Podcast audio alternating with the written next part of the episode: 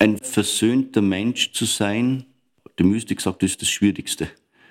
Aber eigentlich muss ich das zuallererst suchen, diesen Frieden in mir. Liebe Hörerinnen und Hörer, Thomas Nasswetter begrüßt Sie zu einer österlichen Spezialausgabe von Das Zackerl.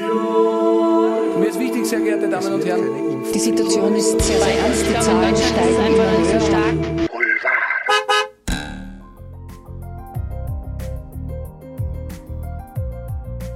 Heute hat die Zackerl-Redaktion Stimmen zum Thema Ostern gesammelt und die Hauptstimme in der Sprache der Musik, die Führungsstimme, stammt von jemandem, der sich dank seiner Profession sehr gut mit Ostern auskennen muss.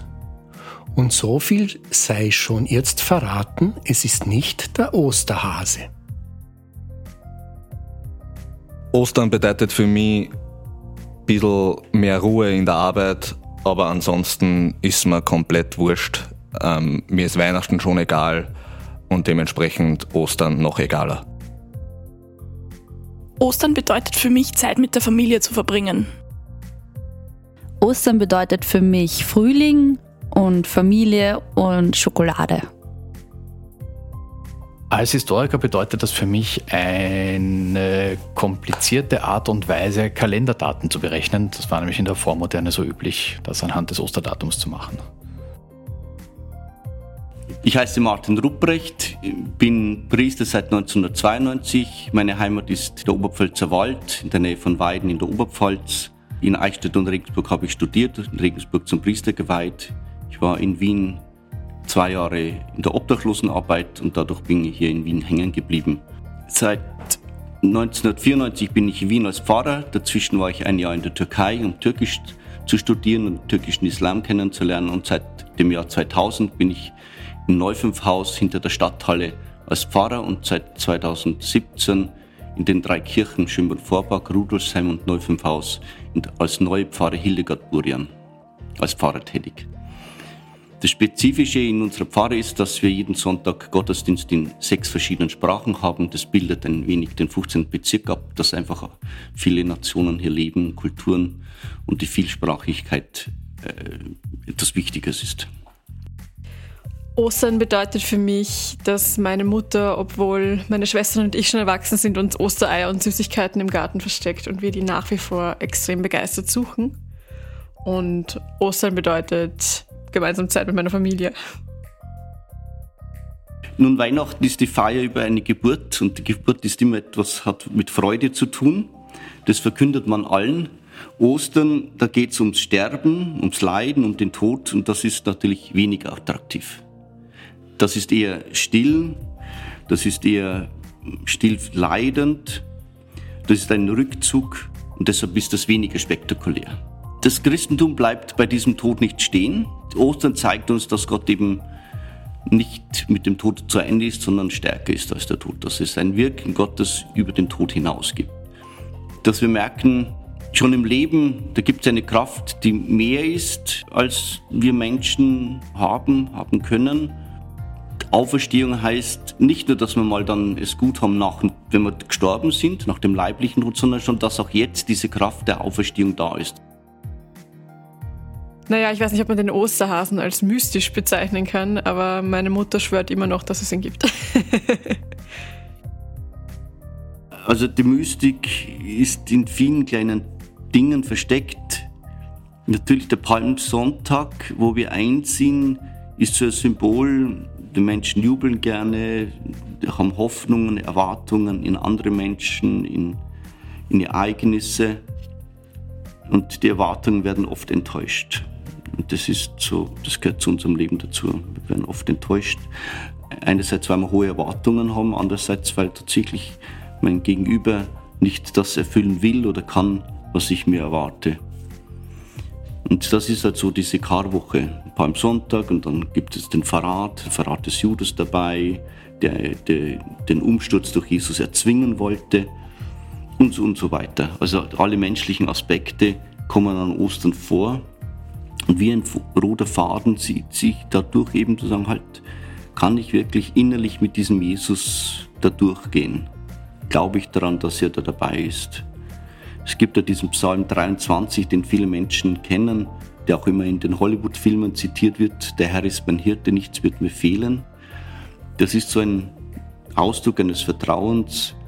Der Mensch braucht dieses Vertrauen, der Mensch braucht eine Hoffnung, der Mensch braucht das Gefühl halt, ähm, wenn du glaubst, es geht nicht mehr, kommt von irgendwo ein Lichtlein her. Ohne diese Hoffnung stirbt der Mensch. Und das wollen wir einfach irgendwie auch geben. Einerseits durch den Glauben, andererseits ganz praktisch. Äh, jemand ist da und hilft mir weiter, überlegt mit mir eine Lösung zu finden. Ganz praktisch jetzt auch die Ukraine-Flüchtlinge, dass man Essen bereitet, dass man Kleidausgabe macht, dass man einen Rat gibt, dass man irgendwo hinführt. Also es muss, die Hilfe muss auch ganz praktisch sein. Und die Menschen sollen spüren, aha, heute in der Kirche, wo der Glauben verkündet wird, gibt es auch ganz praktische Hilfe. Das gehört zusammen, das lässt sich nicht trennen. Am Ostersonntag gehe ich in die Kirche. Als Pfarrer hat es viele praktische Dinge zu tun. Man richtet in der Kirche die Dinge so her, dass auch die Menschen, die kommen, die auch Sehnsucht haben, die, die Erwartungen haben, einfach auch diese Tage gut verbringen können. Das hat mit, also mit der Kirchenumgestaltung, Aufbau des Heiligen Grabes, Gründonnerstag, das letzte Abendmahl, die Fußwaschung, äh, die Osternacht, also viele praktische Dinge. Dann gibt es doch viele, viel Sehnsucht nach Beichte und Beichtgespräch, einfach sich jemand anvertrauen zu können und dann einfach, dass Gott sagt, ich, ich schenke dir einen Neuanfang. Wir haben jetzt in den letzten Tagen, waren wir vier Priester, insgesamt, glaube ich, 20 Stunden standen wir zur Verfügung zur Beichtung. Es kamen hunderte an Menschen, die beichten wollten oder Beichtgespräche gesucht haben. Das ist auch sehr aufbauend zu wissen, dass die Sehnsucht da ist. Dann die Sehnsucht nach Stille. Menschen ziehen sich in die Kirchen zurück und die Kirche, der Raum soll auch so geschmückt sein, dass der Mensch zur Ruhe findet und, und äh, auch weiß, aha, da ist ein Ort, der mir einfach Kraft gibt. Kirchen sind auch immer Krafträume. Ja, also ich faste in der Regel nicht, weil ich mir vornehme, das ganze Jahr über irgendwie vernünftig zu leben sozusagen. Und ja, deswegen ist das jetzt für mich nicht so eine Sache, die ich speziell zu Ostern mache oder im Frühjahr, sondern etwas, was ich einfach generell verfolge. Fasten bedeutet für mich nicht besonders viel. Ich selber faste nicht. Interessant ist für mich, dass das Fasten bei vielen einzelnen Leuten doch eine hohe Bedeutung hat. Die westliche Kirche kann niemandem mehr vorschreiben, du musst jetzt fasten. Das konnte man früher, jetzt geht es nicht mehr. Äh, und doch gibt es viele Menschen, die wirklich fasten. Zwar nicht nur jetzt aus Diätgründen, sondern auch aus religiösen Gründen. Mit Leiden oder spüren, da steckt etwas drinnen, was du dir selbst nicht erklären kannst.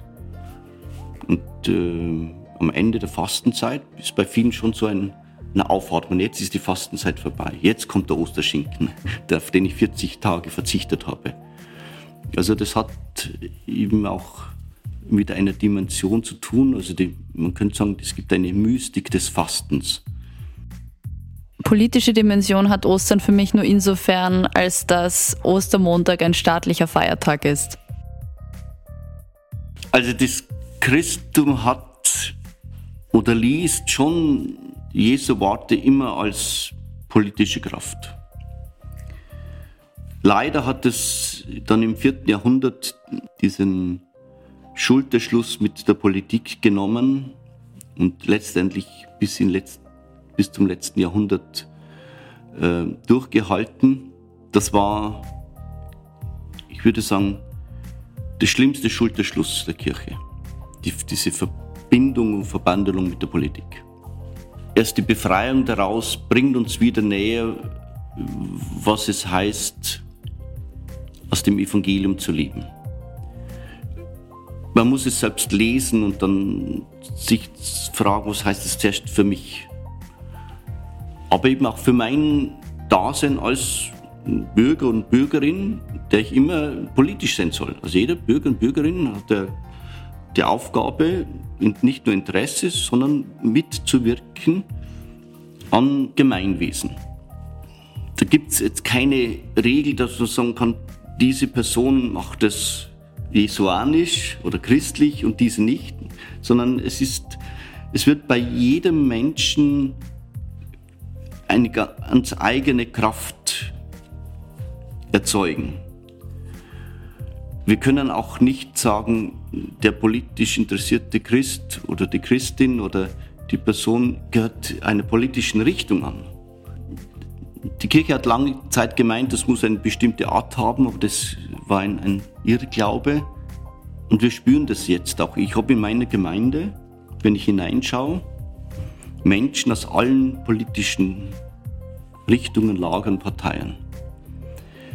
Das macht für mich als Priester manchmal schwierig, weil ich muss mich wirklich von politischen Äußerungen zurückhalten, von tagespolitischen. Ich kann zu Werten etwas sagen, aber ich muss, ich, ich, ich darf in vielen Bereichen keine Stellung nehmen. Weil meine erste Rolle ist, ich bin jetzt Priester und Seelsorger für den Menschen.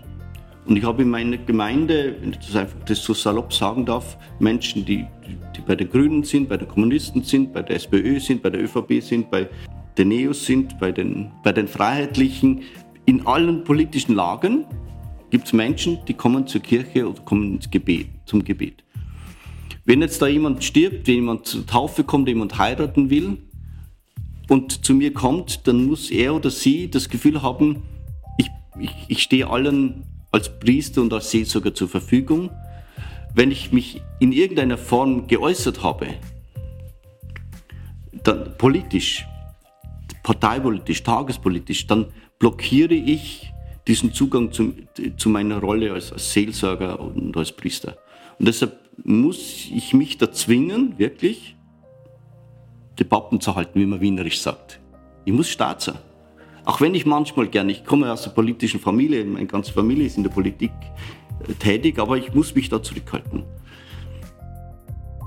Ich war zwar Klosterschüler und Ministrant, und, aber Ostern ist für mich Hasen suchen und in Kalendertabellen nachschlagen. Letztendlich muss ich Frieden zuerst in mir finden.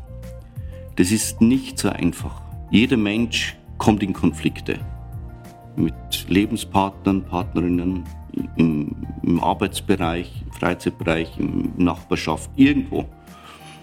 Und ein versöhnlicher, versöhnter Mensch zu sein, die Mystik sagt, das ist das Schwierigste. Aber eigentlich muss ich das zuallererst suchen, diesen Frieden in mir. Und dann kann ich erst an, an Friedensprojekten mitarbeiten. Da ist schon dieses Wort Jesu, bete für den, der dich misshandelt, such Frieden mit dem, der dich verflucht. Das ist schon eine Herausforderung. Also diesem Wort muss ich mich stellen. Das ist Ostern. Das sagt ja, gibt es diesen Versöhnungstag. Das Judentum hat einmal im Jahr diesen Versöhnungstag. Und sagen kann, du sollst wirklich mit allen, die dich die irgendwas gegen dich gegen du hast versöhnen. Start wieder neu. Das ist eigentlich das ist für uns der Ostersonntag. Also die 40 Tage der Fastenzeit dienen eigentlich dazu, sich in einen Prozess zu begeben, sich am Anfang am Aschermittwoch klar zu werden, ich werde mal Asche, ich komme aus Staub, ich werde zu Staub. Gedenk Moment, dass du Staub bist und zu Staub zurückkehren wirst. Und aufgrund dieser Tatsache suche ich jetzt eine Versöhnung mit den Menschen oder den, auch den Umständen, den Lebensbrüchen. Und die 40 Tage sind so quasi ein, eine Prozessentwicklung. Und am Ende zu sagen, ja, ich quäle mich dadurch, ich frage mich immer wieder, zu einem Versöhnungstag zu kommen, um dann wieder neu zu starten. Ich habe jetzt eine Frau betreut, die ist mit 92 Jahren gestorben. Die wurde 1945 als äh, Sudetendeutsche vertrieben. Bis zuletzt war immer wieder die Wunde der Vertreibung. Aber leider unvers fast unversöhnt. Immer wieder so ähm, sehr einseitig. Und, und ich denke mir, wir sollten uns vorher dem stellen. Dass wir wirklich sagen, halt mal zu einem versöhnten und aussöhnenden Menschen kommen. Das war die österliche Spezialausgabe unseres Polit-Boulevard-Magazins Das Zackerl.